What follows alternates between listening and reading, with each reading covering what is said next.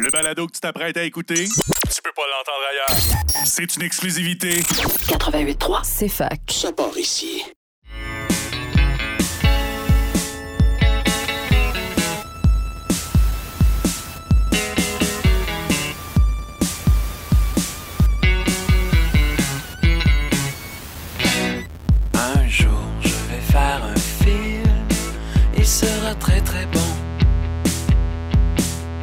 Aura quelques scènes tournées dans mon salon sans prétention. Bonjour à tous et à toutes, bienvenue à un autre épisode de Ciné Histoire euh, qui s'amorce seul, moi seul au, micro parce que Alexandre Tardif est, malade, donc euh, on lui souhaite un prompt rétablissement.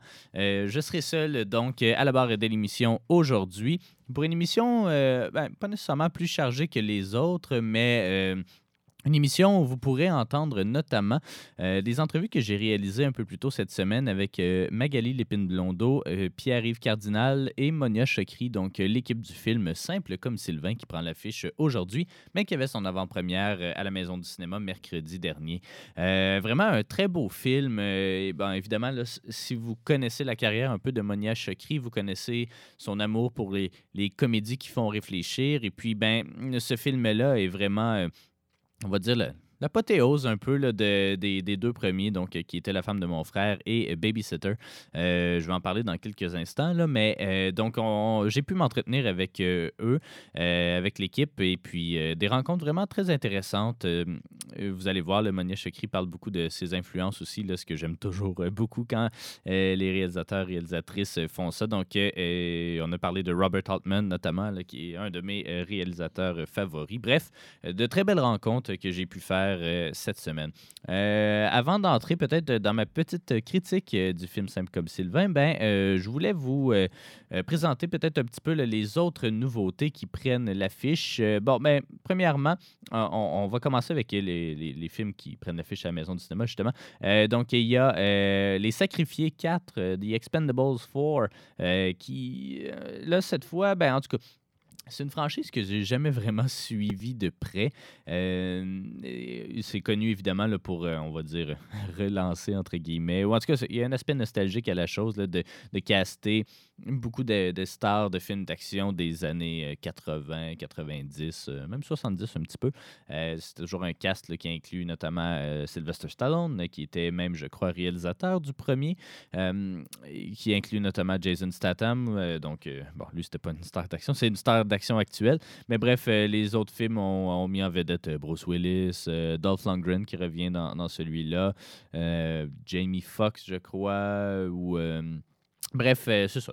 Beaucoup de stars. Jean-Claude Van Damme, sûrement, à un certain point. Bref, euh, c'est ça. Donc, il y a la série qui revient pour un quatrième opus qui. euh, je sais pas s'il était nécessaire. Ben, je l'ai pas vu, là. je l'ai pas vu, mais je me fie sur les échos de ceux qui l'ont vu. Et puis, euh, apparemment que Stallone n'est pas là euh, très souvent dans le film, peut-être juste un tiers du film.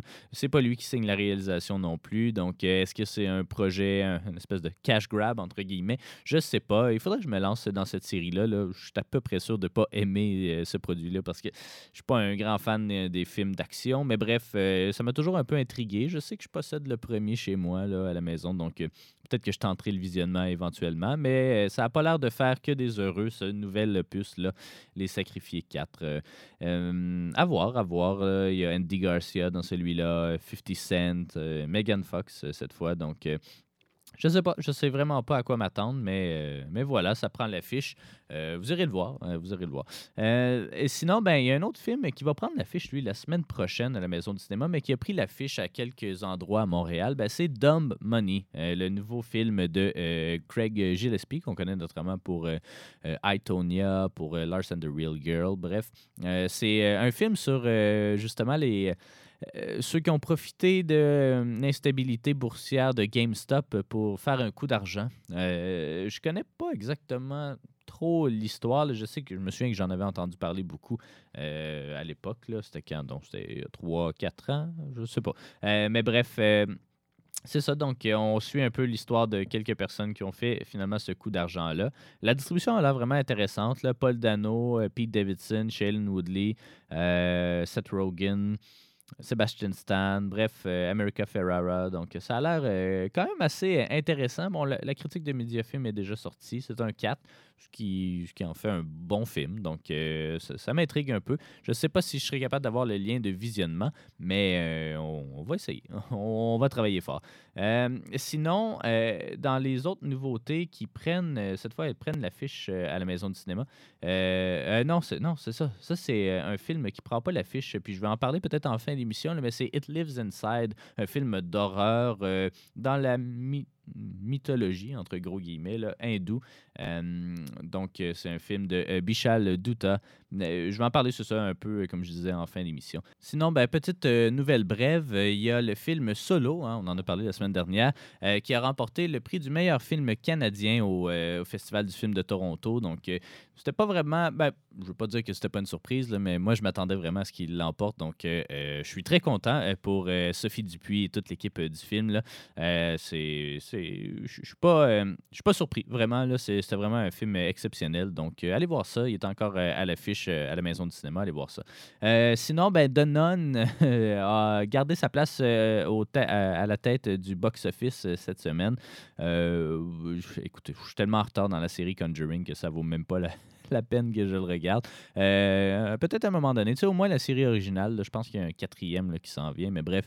euh, pas un fan de films d'horreur, vous le savez, euh, donc euh, je sais pas si un jour je vais me lancer dans The Conjuring, mais euh, voilà, donc ça a l'air que ça plaît quand même aux fans. C'est tous des films aussi là, qui coûtent vraiment pas cher à faire puis qui rapportent beaucoup d'argent au box-office. Donc voilà, pourquoi ne pas continuer à en faire hein, si le public est au rendez-vous. Parlant de films d'horreur un petit peu, ben, j'ai une belle nouvelle à vous annoncer. CFAC, en partenariat avec la Maison du cinéma, ben, ben CFAC et moi, entre guillemets, allons vous présenter euh, un programme double donc, euh, du film The Exorcist. Donc, il y a la version remasterisée pour le 50e anniversaire du film de William Friedkin qui euh, reprend l'affiche dans quelques salles euh, au Québec. Et puis, ben, à la Maison du cinéma, on décide de faire un programme double avec le nouveau, le nouveau film. Là, là j'ai déjà je me souviens déjà plus du nom, là. C'est Resurrection, je crois, mais qui est une suite donc au film original. On se souvient que William Friedkin est décédé un, peu plus tôt, là, ben, le, mois dernier, je crois. The Exorcist Believer, voilà, j'ai trouvé le titre. Euh, bref, euh, c'est ça, donc le 7 octobre, euh, mettez la date à vos calendriers si vous, aimez le cinéma d'horreur. Le 7 octobre, à la Maison du cinéma, dès 19h, il y aura une présentation double de The Exorcist et de The Exorcist Believer. C'est le fun des programmes doubles, puis en plus, c'est le même prix pour... pour un film. Euh, donc, c'est deux films pour le prix d'un. Euh, dans la salle luxe aussi, là, qui euh, a la meilleure qualité d'image et de son, les sièges confortables aussi. Bref, ça va être un beau moment qu'on va pouvoir passer si vous faites des marathons d'horreur dans le mois d'octobre. Euh, ça va cocher deux films euh, dans votre marathon. Euh, j'ai très hâte de présenter ça. Ça fait longtemps que j'ai pas vu The Exorcist, mais ça promet d'être excellent. Puis au cinéma aussi, là, je, ça, je l'ai jamais vu au cinéma. Ça, va, ça va foutre la chienne, rien de moins. Peut-être que ce. Ben, est-ce que j'avais d'autres petites nouvelles? Je crois que. Je crois que oui. Il y avait.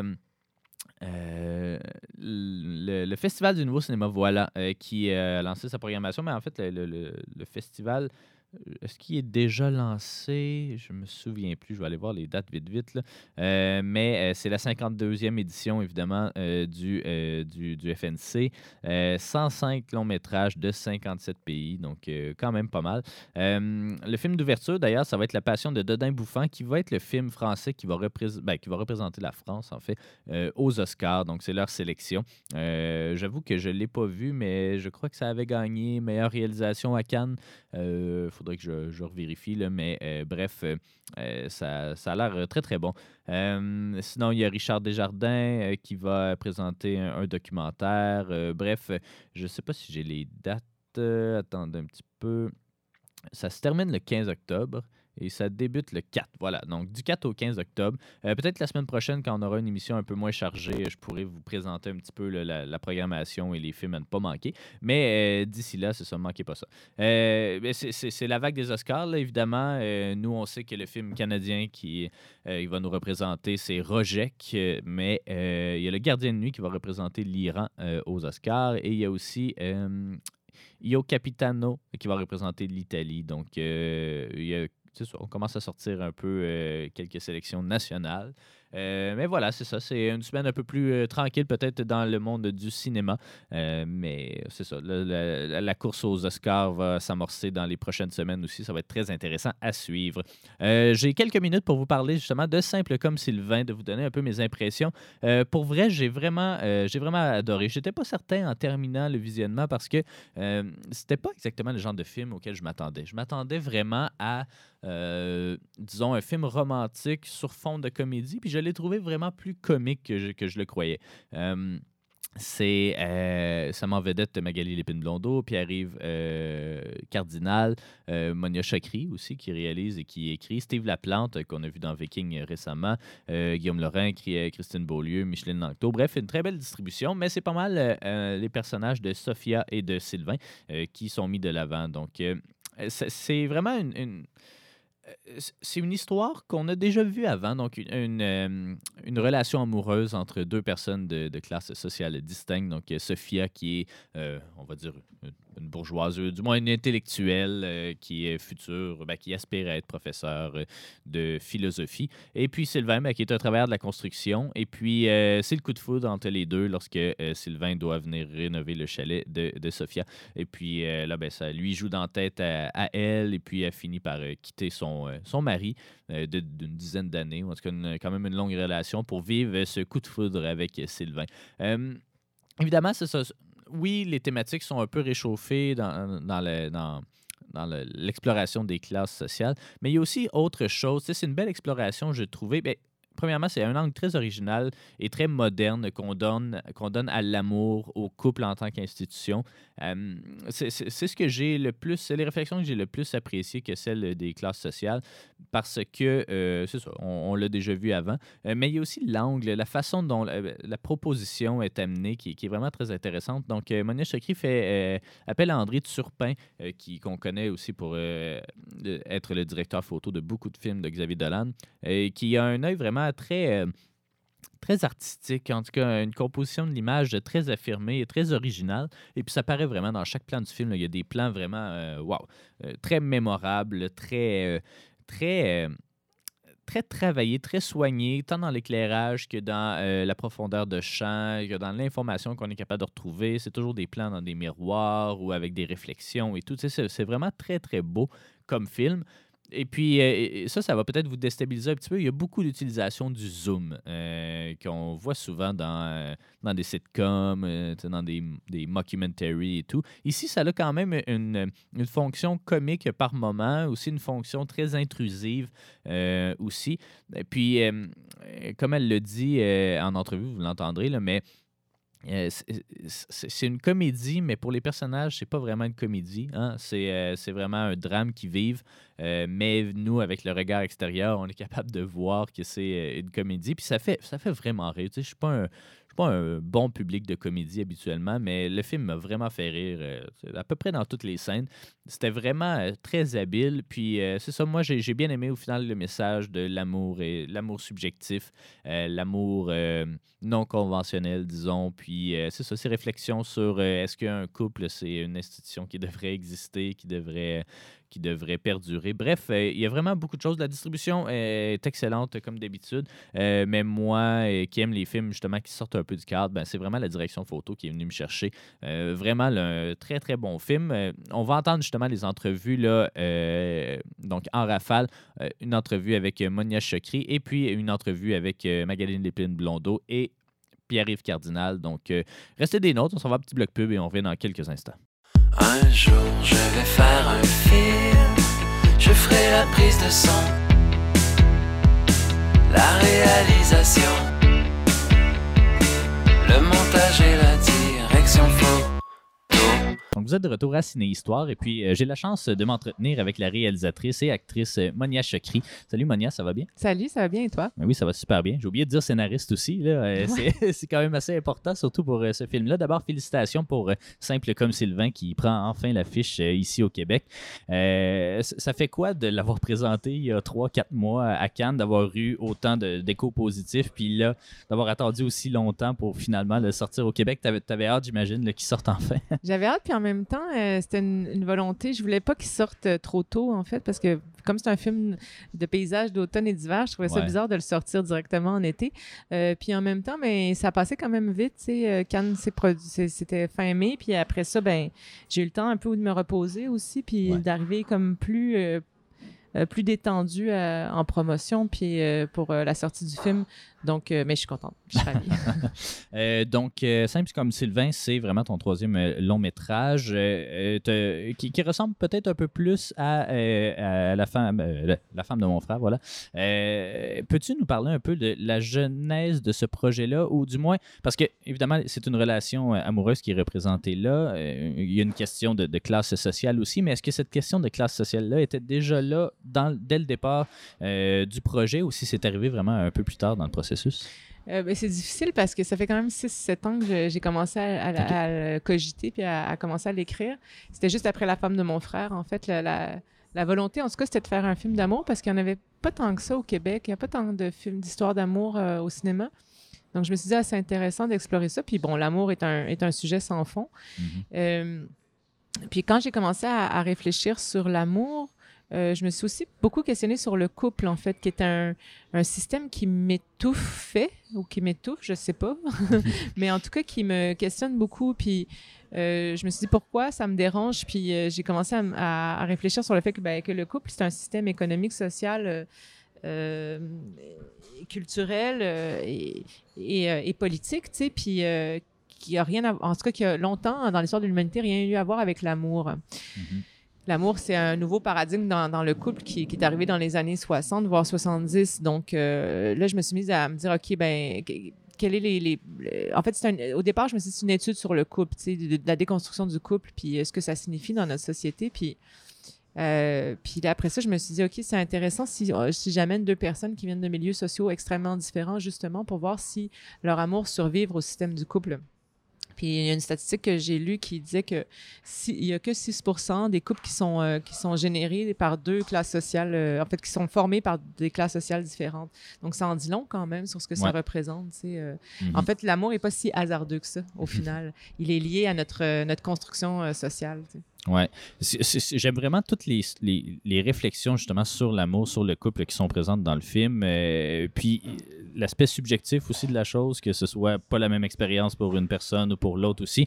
euh, c'est présenté quand même à quelques reprises à, travers le film. L'expérience de Sophia et euh, de Sylvain, on ne dira pas comment elle va se passer, mais euh, c'est sûr qu'il qu'- qu'elle est extrêmement gratifiante ou en tout cas libératrice euh, pour, pour nos deux personnages. Euh, comment justement, ben, premièrement, comment tu as choisi euh, Magali et Pierre-Yves? Pourquoi tu t'es dit que c'était les, les- meilleurs pour jouer ces, ces rôles-là? Ben, en fait, Magali, d'abord, je trouve que c'est une grande actrice. là. Elle m'impressionne beaucoup, puis elle a campé des rôles substantiels aussi ben, au théâtre. C'est une actrice très, très forte, très technique, mais aussi très sensible. Puis, en fait, ce que j'aimais d'elle, c'était sa... Je trouvais qu'elle avait vraiment la, la tête d'une héroïne, d'une héroïne romantique. Euh, avec sa beauté, avec son- sa sensualité. Mais c'est aussi une femme que j'ai la chance, moi, de côtoyer dans la vie intime, une femme profonde, intelligente, articulée, qui s'intéresse euh, à beaucoup de sujets. Donc, je pouvais aussi l'imaginer en prof de philo. Donc, c'était ça le grand défi de ce personnage-là. Ouais. C'est à la fois de l'imaginer dans un dans un cadre euh, sérieux, intellectuel, mais aussi dans, dans le déploiement de sa sensualité. Puis après ça, j'ai pensé à Pierre-Yves parce que d'abord, je trouvais qu'il avait la charpente pour, euh, Ouais. pour jouer un entrepreneur général. Euh, et aussi parce que Pierre-Yves, j'avais tourné avec lui dans Nouvelle Adresse, on jouait un couple, puis je connaissais sa, sa rigueur, son respect, sa douceur et sa, sa joie de vivre. Euh, puis je, je me suis dit que ça serait une, une belle alliance, une, une belle camaraderie en fait. Pour... Puis il fallait un, un acteur qui soit respectueux aussi euh, de l'intimité de l'actrice parce qu'il y a des Ouais. scènes quand même assez, euh, assez complexes. Euh, moi, ce qui m'a beaucoup étonné dans le film, c'est à quel point on rit. Euh, je ne m'attendais pas nécessairement à ça. Je m'attendais vraiment à, on va dire, un film romantique avec des touches d'humour, mais au contraire, on dirait, puis c'est Magali justement euh, qui disait que euh, c'est le recul en fait qui fait que les scènes sont drôles parce que pour les personnages, c'est pour la plupart là, des, des- des tragédies.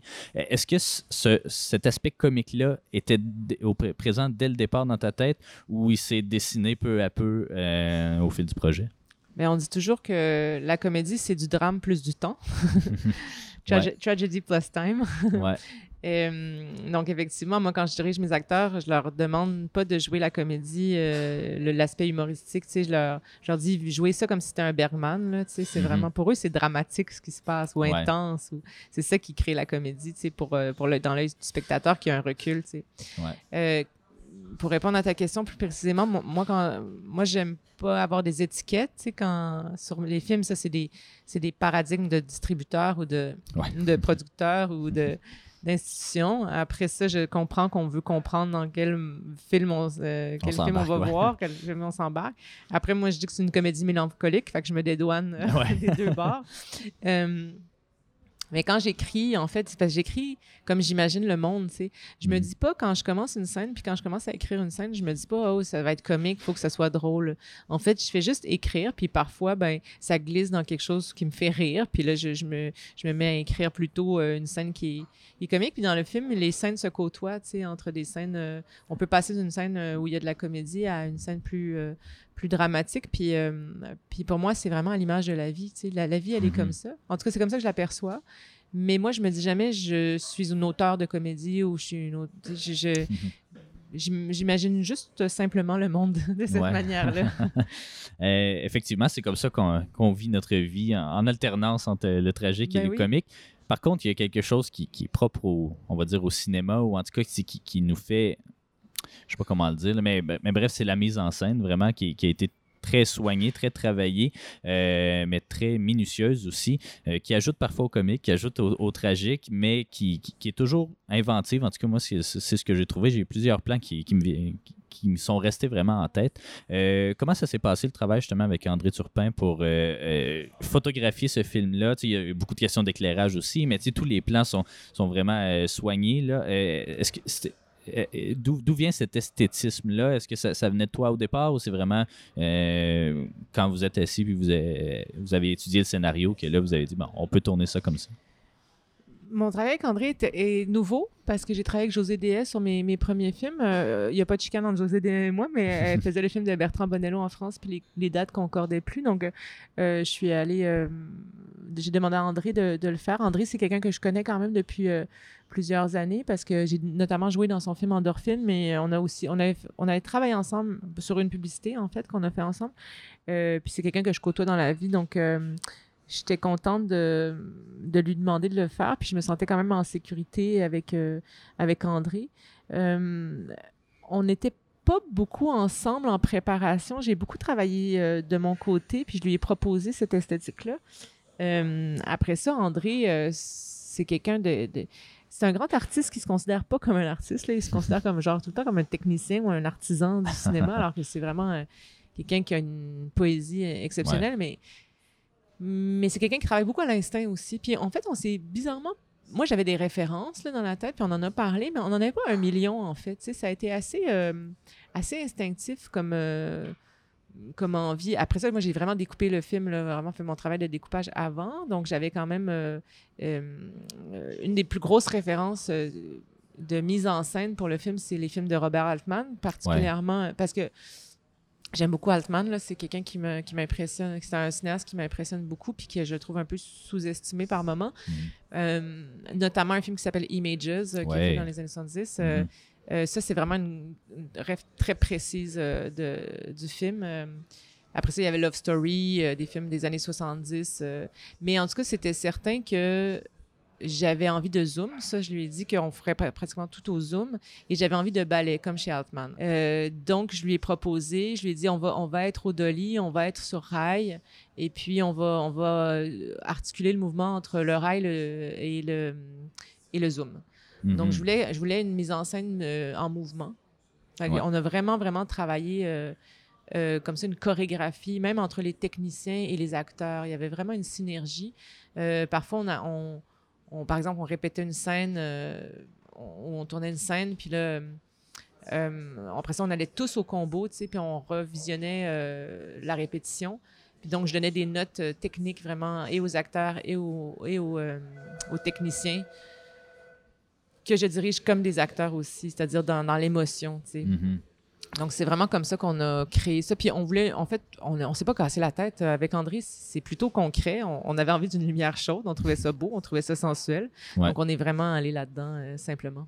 Ce qui donne un film vraiment unique, je trouve, visuellement. Puis euh, on dirait, je sais pas si c'est par manque de temps ou on n'a pas le temps justement de, de penser comment le film va être tourné dans notre système euh, de financement de cinéma, ou en tout cas qui laisse peu de place à la répétition, ou qui laisse peu de place, en tout cas beaucoup des, des grosses journées de tournage. Bref, euh, je trouve ça vraiment euh, exceptionnel quand des films réussissent à- à raconter une histoire familière, mais avec un, un point de vue complètement différent. euh, puis en tout cas, je trouve que c'est une très belle pièce d'art, euh, tout simplement. Je je m'attendais pas à ça. C'est un des éléments, une des éléments de Tu me surprise qui, ben, pas, ben, pas nécessairement. non, Non, non, mais, mais c'est que je suis tellement plus habitué. J'en vois beaucoup de films québécois, puis je suis plus habitué de ces films-là qui, qui prennent, euh, qui, qui- sont audacieux, justement, visuellement. Puis Xavier Dolan, ben, il en fait de moins en moins des films. fait que- il est tanné. Ouais, c'est ça. Euh, T'en t'en as parlé un peu, parce que c'est- peut-être pour ça que je l'ai vraiment aimé, parce que Images, moi, c'est un de mes films préférés de Robert? Altman aussi, là, puis c'est très niché. c'est euh, ouais, c'est complètement niche. Mais moi, Ouais. mes films préférés d'Altman sont vraiment niche. là. C'est euh, Three Women puis euh, Ouais. Images. Ouais. Women était une, une de mes inspirations pour, pour Babysitter. Puis c'est là où je me suis mise à vraiment. Bon, je connaissais Shortcuts, tu sais, des Mhm. films plus. euh, tu sais, MASH, tout ça, des, films plus grand public, entre guillemets, de, de Altman. Mais je me suis mise à, à- à creuser un peu. Il y a tellement de films. Il y a Ouais. tellement fait de Mais films. il est, il est ultra versatile. Il fait Ultra jamais le même, versatile, le même type de film. tu- ah, Nashville, Gosford Park, Ah oui, et The Player. The en tout Player, cas, The c'est ça. Player. Ouais, ouais, ouais. The Player. Ben, les films, les film films sur le cinéma, là, d'habitude, ça, ça me plaît à tout coup. Puis celui-là, là, il était comme, ouais. Il est exceptionnel. Mais ouais, puis c'est ça, j'ai vraiment beaucoup. Puis je me souviens qu'avec André, je regarde ça, regarde tel plan, puis on a beaucoup, beaucoup étudié le, ces Mhm. mouvements-là. Ouais. Ouais. Euh, Est-ce qu'il il y en a d'autres en- en, euh, euh, cinéastes, disons, là, qui, euh, qui t'ont inspiré, que ce soit pour euh, ce film-là ou qui, qui t'ont peut-être juste donné le goût de faire du cinéma, tout Ben, simplement? plein. Ouais. Après, pour ce film-là spécifiquement, comme je te dis, c'était beaucoup les films des années 60, tu sais, comme Kramer versus Kramer, euh, Ouais. tout pour le, le, le- le- côté aussi euh, terre, là, des costumes, euh, des, Mhm. des- des couleurs, tout ça. Bon, c'est ça, comme j'ai dit, Love Story. Après ça, tu sais, du sautet, euh, tu sais, des euh, films vraiment... euh, un homme, une femme, tu sais, de Lelouch, parce que c'est aussi une histoire de quarantenaire. Donc, ces, ces, ces films-là m'ont inspiré... la Bonne Année aussi, qui est un film aussi qui traite un peu de ça, des, des rapports entre une femme bourgeoise puis un malfrat. là. Mhm. Euh, donc ça, c'était, c'était un peu les références générales pour, pour Simple comme Sylvain. Après ça, dans la vie, il y en a tellement. Là, tu sais, je, je- Est-ce que Casavette, c'en est un? parce que... ouais, oui, oui et non, c'est-à-dire que oui, dans la mesure où... euh, mais je- moi, j'aime Casavette, mais je suis pas une fan finie de Casavette. Mhm. En fait, je trouve tout le temps que ces films trop longs. là. Ouais. Je sais que c'est comme un... Je sais que je vais, je vais faire sciller les oreilles de certains cinéphiles en disant ça, euh, parce que c'est un... Puis surtout, les acteurs aiment beaucoup Altman, parce que c'est un... euh, pardon, euh, Casavette, Casavette, parce que c'est un, un gars, de- c'est un acteur, lui, puis qui travaillait vraiment à, à mettre en, en valeur les acteurs. Puis je suis évidemment... euh, très, très admirative de son travail, mais, mais je suis pas toujours.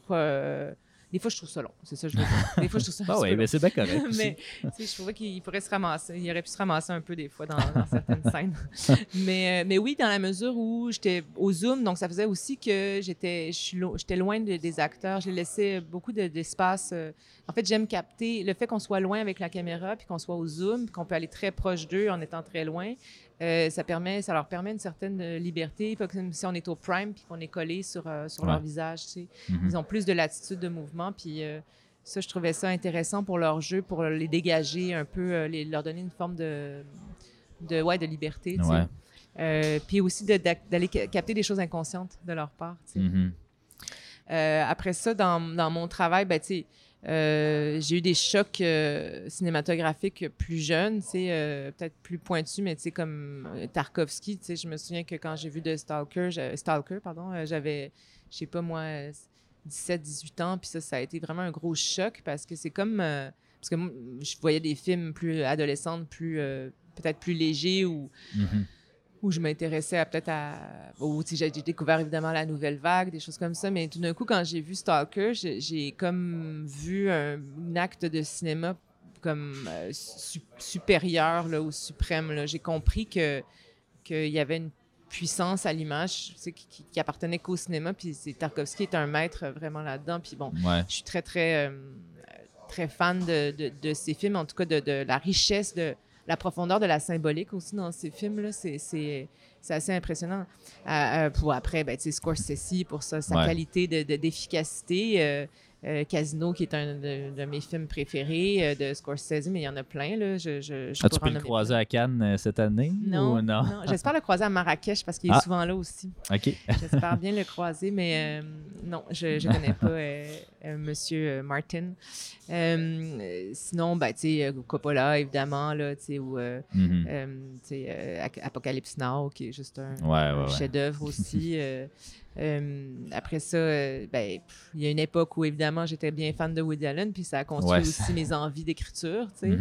Euh, tout comme Polanski aussi, puis comme Jutra, là, ça je le dis tout le temps. Malheureusement, ça, ça a fait partie de mes influences. là. Malheureusement ou heureusement, c'était quand même des grands cinéastes. Après ça, on, on questionne Ouais. certains de leurs comportements, mais ça reste que ça, ça a été des influences dans ma vie.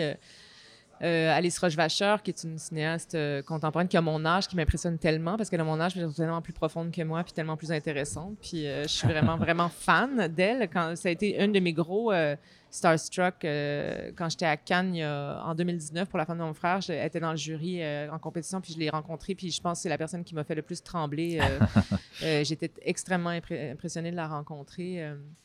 Euh, ben, j'adore Justine Triet. euh, tu sais, je, Mhm. trouve qu'Anatomie d'une chute, euh, c'est c'est un, c'est un, un chef-d'œuvre. là. C'est vraiment. euh, Tu me donnes le goût de le voir. Parce que ah, c'est un chef-d'œuvre. C'est vraiment un Ouais. chef-d'œuvre. là. C'est- C'est ça aussi, c'est un grand acte de cinéma, puis de, sur ce que le sens se raconte.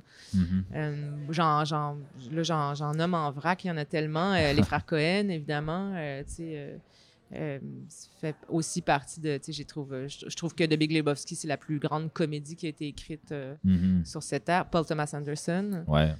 euh, génie parmi les génies, là, euh, tu sais, qui Ouais. a une, une qualité de metteur en scène et de, d'écrivain, tu sais, puis. euh, tu sais, The Master, là, c'est un film exceptionnel là, sur ce que ça raconte sur le- la domination puis sur le pouvoir. Là. Ouais. C'est tellement bien écrit. C'est un film que les gens aiment peut-être moins de, de Paul Thomas Anderson, mais moi, je trouve que c'est, c'est exceptionnel. Ben, évidemment, Magnolia, puis bon, Mhm. euh, tous, tous ces autres, là, Punch Drunk Love, euh, tu sais, c'est... Ouais.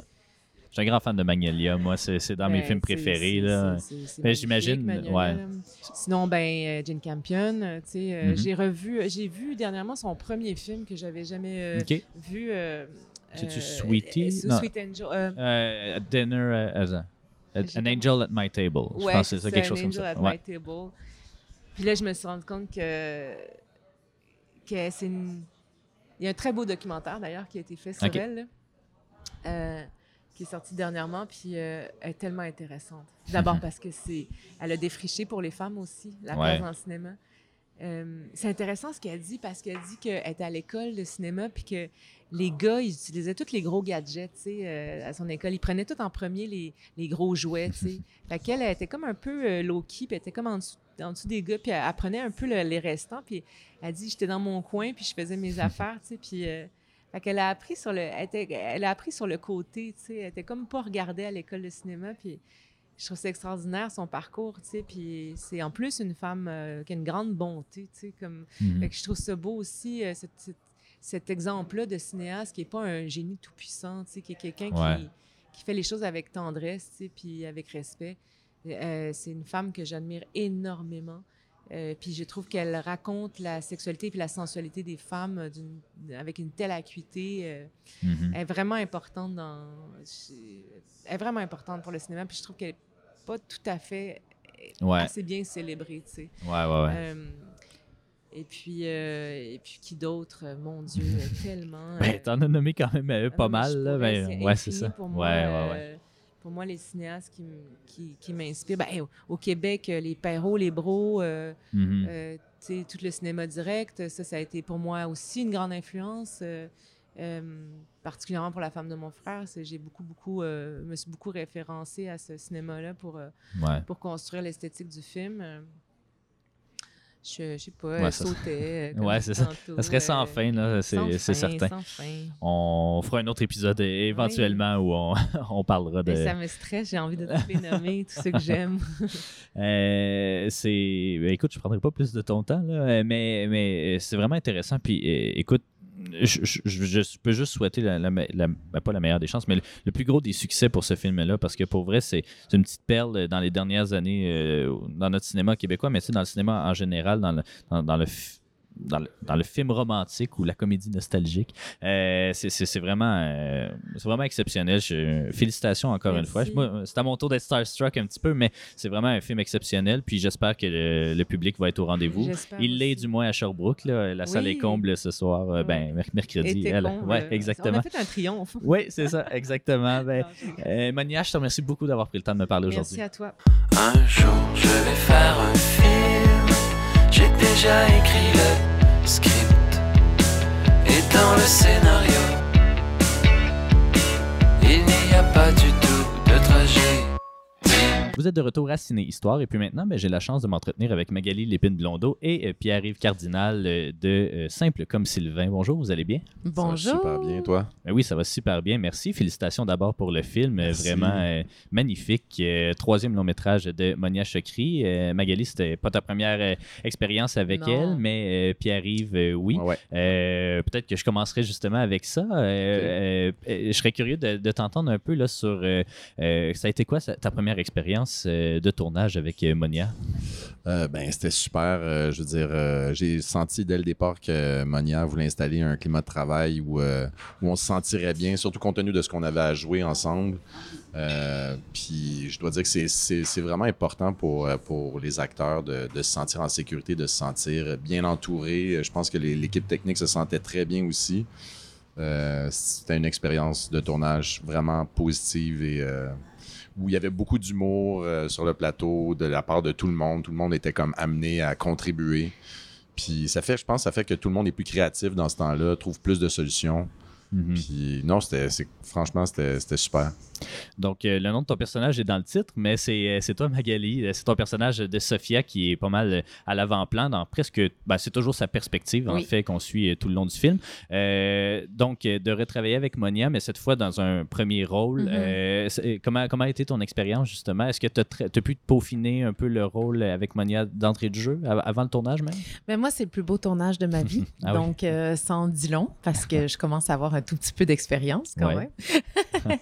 Euh, oui, ben, Monia est une, euh, une réalisatrice extraordinaire. Euh, J'admire son talent, sa direction éclairée, son intelligence, sa verve, sa profondeur, mais c'est aussi ma grande amie.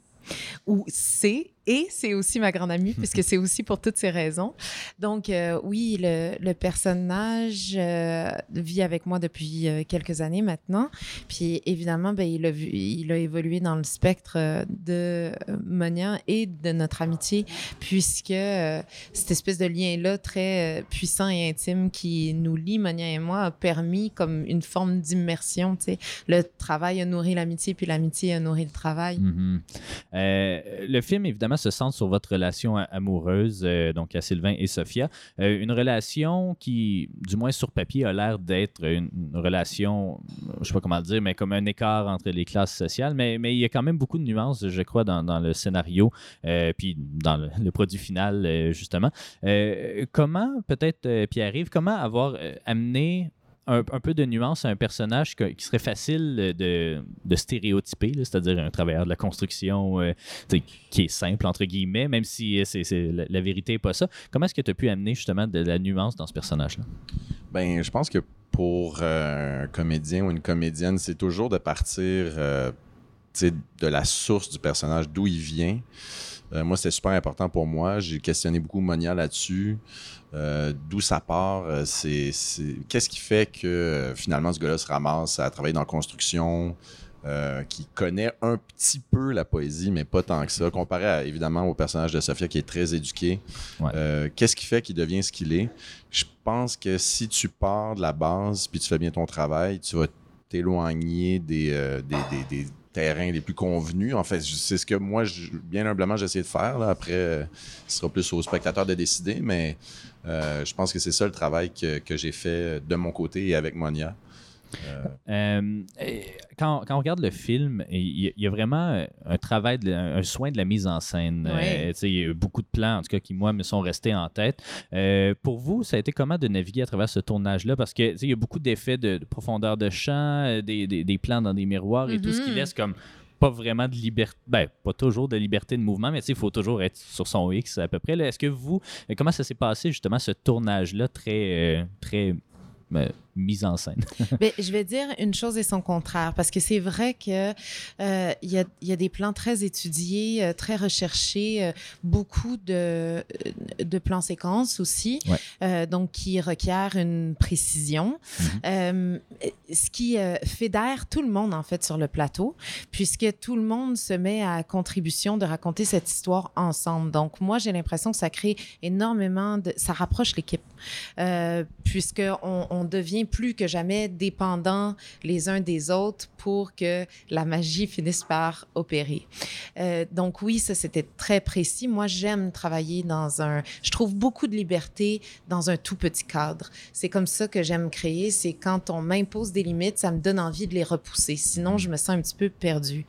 À l'inverse de ce que je viens de dire, euh, parfois Monia nous a filmé un petit peu comme dans un documentaire animalier. Là, on a l'impression qu'on est euh, à la saison du RUT euh, dans euh, les grands Ouais. espaces canadiens.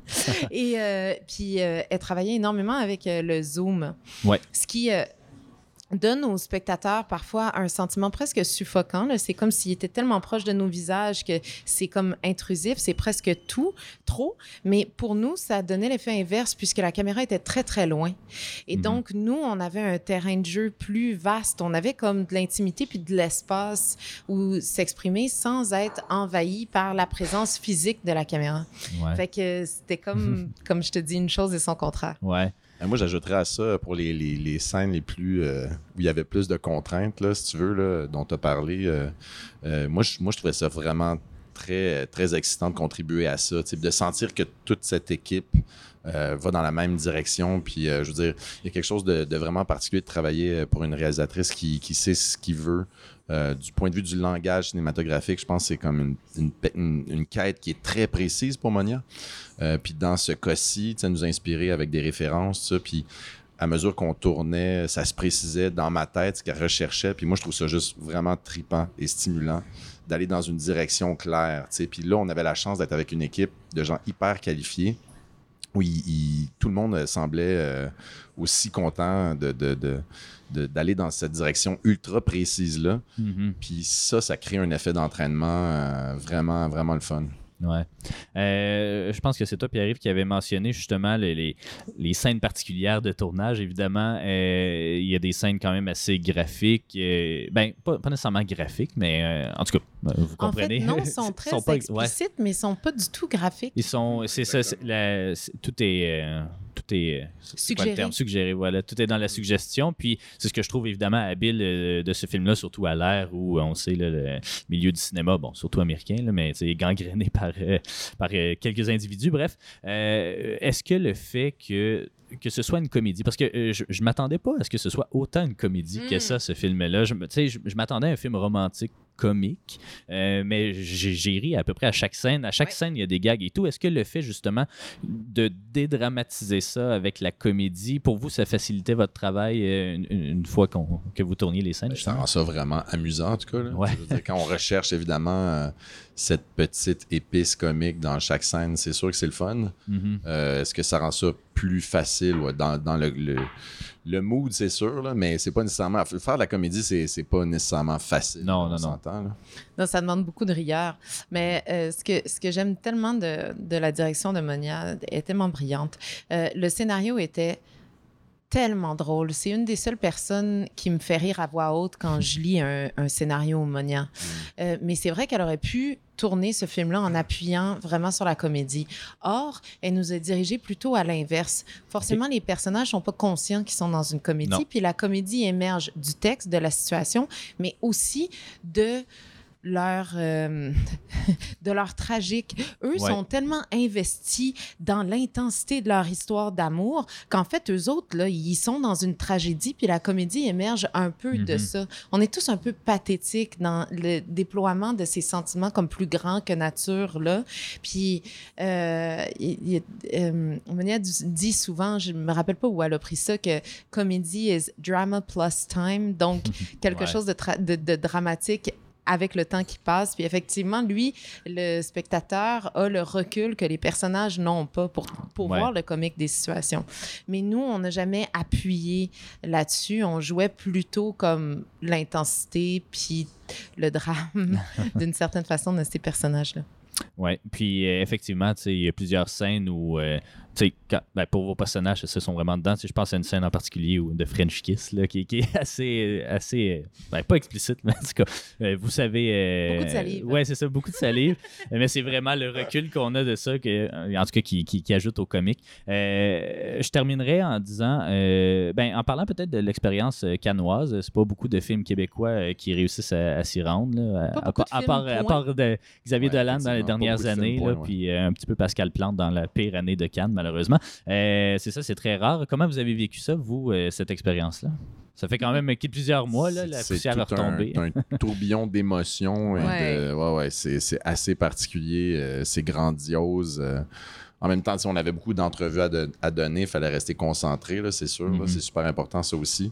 Mais c'est la réception du film, Ouais. pour moi, qui a été euh, l'expérience la plus euh, gratifiante. là. Tu sais, de sentir que le public français embarquait autant dans, le, dans, dans Mhm. la proposition. Ben, pas juste français, il y avait des journalistes de partout de dans partout, le monde. ouais, ouais. Euh, moi, c'est ben, c'est une expérience inoubliable. Je mesurais vraiment euh, le privilège euh, qui était le mien d'être là.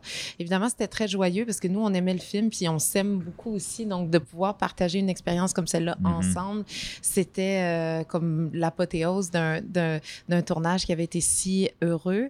Euh, Cannes, ça peut être, euh, ça, ça peut être énormément de choses. Ça peut être euh, complètement factice, puis on peut se sentir extrêmement loin du cinéma, puis dans l'artifice euh, total. Ouais. Mais c'est aussi un des événements les plus médiatisés au monde, le troisième ou le quatrième, là, dépendamment des années, au monde. Donc, là, autour de l'art, autour du geste cinématographique, convergent des gens du monde entier, des cinéphiles aguerris. J'ai beaucoup aimé les conversations autour du cinéma. J'ai trouvé la qualité des entrevues exceptionnelle.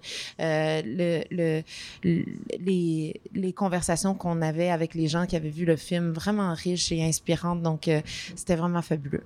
Il faut pas oublier que c'est quand même une grande célébration, c'est une grande fête, tout ça, mais à travers tout ça, il y a des très bons films. là. Ouais, J'en c'est ai ça. vu quelques-uns. là, puis Faut pas oublier ça. Non, Faut ça. pas perdre de vue euh, ça, malgré. Faut euh, oublier que scène comme Sylvain était là parce que c'est un bon film. tu sais. Ben oui, ben oui, ben effectivement, puis je pense que le public va découvrir probablement un des meilleurs films québécois de l'année, puis euh, ben, je, je sais pas si c'est le meilleur film de la carrière de Monia Chakri jusqu'à présent, mais assurément probablement le plus abouti. Euh, vraiment, félicitations encore une fois.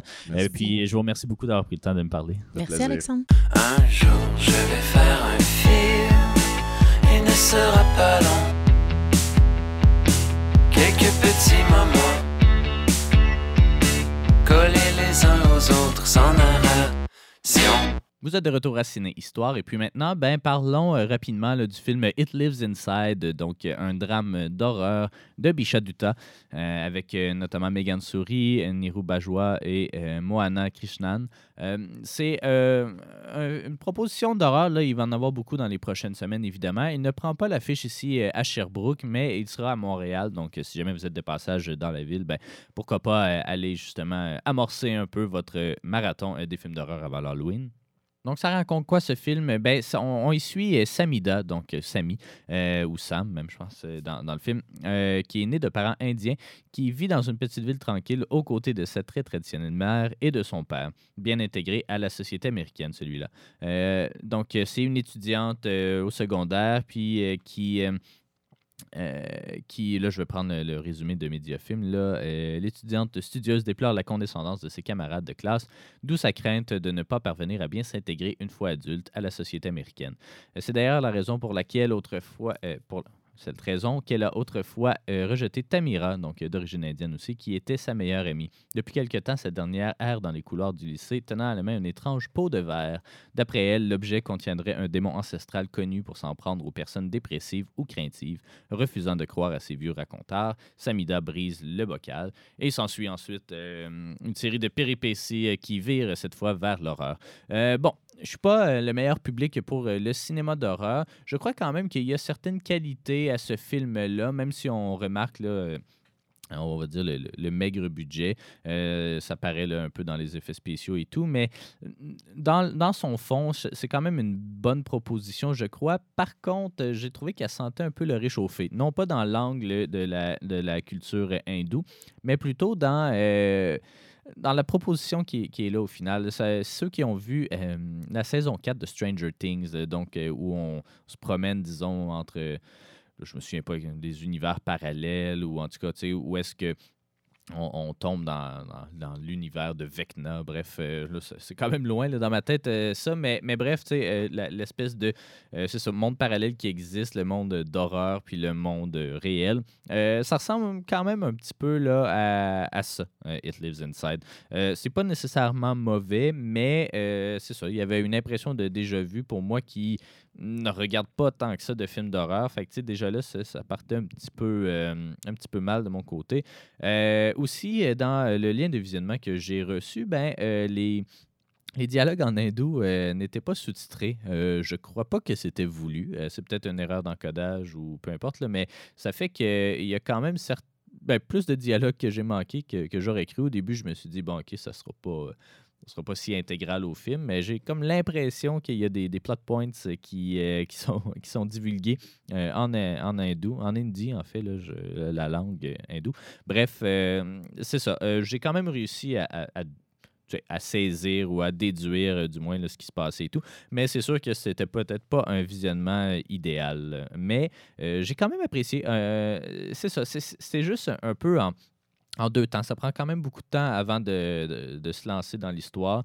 Quand ça commence, ben, c'est intéressant. Euh, vers la fin, j'avoue, parce qu'il y a comme, c'est ça, il y a effectivement un démon, là, le nom m'échappe, mais il y a effectivement un démon. Il est invisible pour la grande majorité du film, puis là, euh, à un certain moment, on finit par l'apercevoir. C'est peut-être dommage. Je crois que j'aurais aimé mieux qu'on reste dans la suggestion plutôt que dans, euh, justement, le- le- graphisme ou peu importe, parce que comme je vous le disais, c'est pas un film avec un si gros budget. Probablement que dans la suggestion, euh, euh, si on était resté juste dans la suggestion, peut-être que ça aurait moins plu un, un- public qui aime le, gore au cinéma ou qui aime euh, justement le- des scènes d'action un peu plus. Un peu plus graphiques. Euh, je sais pas, j'aurais été curieux de voir euh, les deux propositions, mais c'est ça, je suis un peu peut-être resté sur ma fin. On comprend peut-être qu'il pourrait en avoir un deuxième. Euh, je sais pas s'il va faire euh, assez d'argent euh, pour ça. C'est quand même les producteurs de Get Out et de Black Clansman donc, qui, sont à l'origine de ce projet-là. Donc, on verra. Peut-être que les films d'horreur, souvent, ils sont très rentables parce qu'ils coûtent à peu près rien à faire puis qu'il y a toujours un public relativement fidèle. Donc, euh, à suivre, à suivre. euh, mais, euh, donc, allez voir ça, It Lives Inside, si vous êtes de passage à Montréal. Ou sinon, ben, peut-être qu'éventuellement, il va ouvrir ici à Sherbrooke. mais pour l'instant, il est seulement qu'à Montréal.